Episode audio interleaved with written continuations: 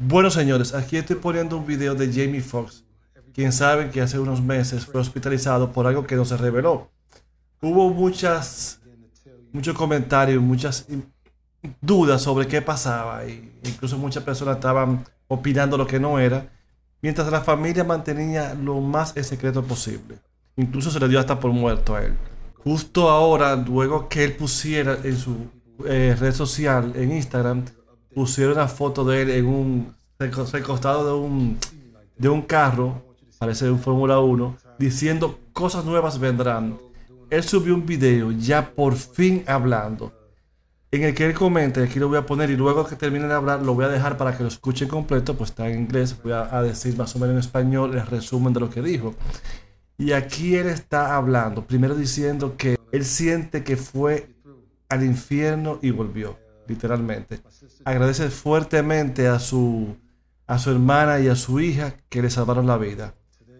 Él menciona, y está, wow, increíble, menciona y dice que él quería mantenerlo lo más posible secreto, todo, aunque no reveló qué le pasó, pero todo es secreto porque él no quería que lo vieran todo entubado, como era, como estaba, porque lo quiere, él quiere que lo recuerden y lo vean haciendo chistes, haciendo películas, y haciendo todo ese tipo de, de, cosas como donde le conocemos, que es como él quiere que lo, lo, recuerden siempre. Él no quiere que lo recuerden con los tubos. En fin, eso es el resumen de lo que él, de lo que él expresa y por lo cual se mantuvo el hermetismo en cuanto a su condición médica y el, y el hablar. Menciona que la recuperación no es fácil, ha tenido muchos baches, pero promete y lo deja claro que va a volver a trabajar. Así que hago este video porque yo en lo personal me siento muy feliz de por fin volverlo a ver. Yo fui de las personas que me mantuve en silencio en espera de, de que se dijera la, la, versión oficial. Porque lamentablemente cuando son cosas de salud siempre hay muchas especulaciones y fue lo que pasó con él. Y aquí ya lo vemos, aquí estamos ya con Jamie Foxx que volverá pronto de recuperarse a la gran pantalla. Bueno, ya no voy a hablar más. Les voy a dejar el video completo, dura como 3 minutos, para que vean el mensaje que él quiso dejarles a todos sus seguidores. First of all, I want to say thank you to everybody that's prayed, man, and sent me messages. I cannot even begin to tell you um, how, how, far it took me and how, how it brought me back.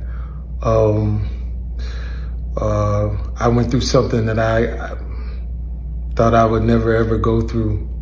Uh, and I know a lot of people were waiting, you know, or wanting to hear updates. But to be honest with you, I just didn't want you to see me like that, man. You know, I want you to see me laughing, having a good time, partying, cracking a joke, doing a movie, television show. I didn't want you to see me with uh with tubes uh, running out of me and and trying to figure out uh, if if I was gonna make it through. And to be honest with you, my uh, my sister Deidra Dixon, my daughter Corinne Marie saved my life. So uh, to them, to God, to a lot of great medical people, uh, I'm able to leave you this uh, video.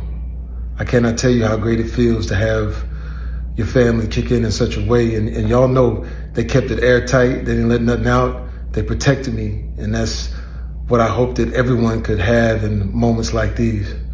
Uh, now, you know, by being quiet, sometimes things, you know, get out of hand. People saying what I got. Some people said I was, I was blind, but as you can see, uh, as you can see, the eyes are working. The eyes are working just fine. Uh, said I was paralyzed. I'm not paralyzed. Uh, but I did go through, I went to hell and back and my road to recovery uh, had some potholes as well.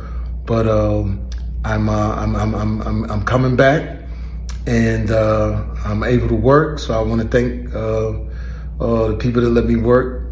Um, and I just want to like say uh, I, that I that I, I love everybody and I love all of the love that I got.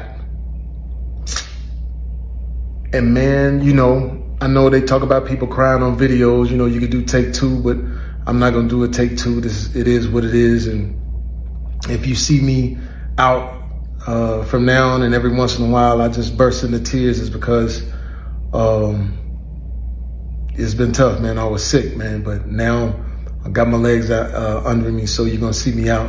Uh, but like I said, I just want you to remember me for uh, the jokes that I crack, uh, the, movies that I make. Some of them good, some of them ain't. I think I got a good one out. Uh, and the songs that I sing, man. And then, you know, some people were talking about I'm clone. Well, check this out. Just kidding. Uh, not clone, man, but I, am here on earth because of some great people. I'm here on earth because of God, man. So I love all y'all. Uh, I just wanted to jump on here and let you know that uh, I'm on my way back in love. Hasta la vista, baby.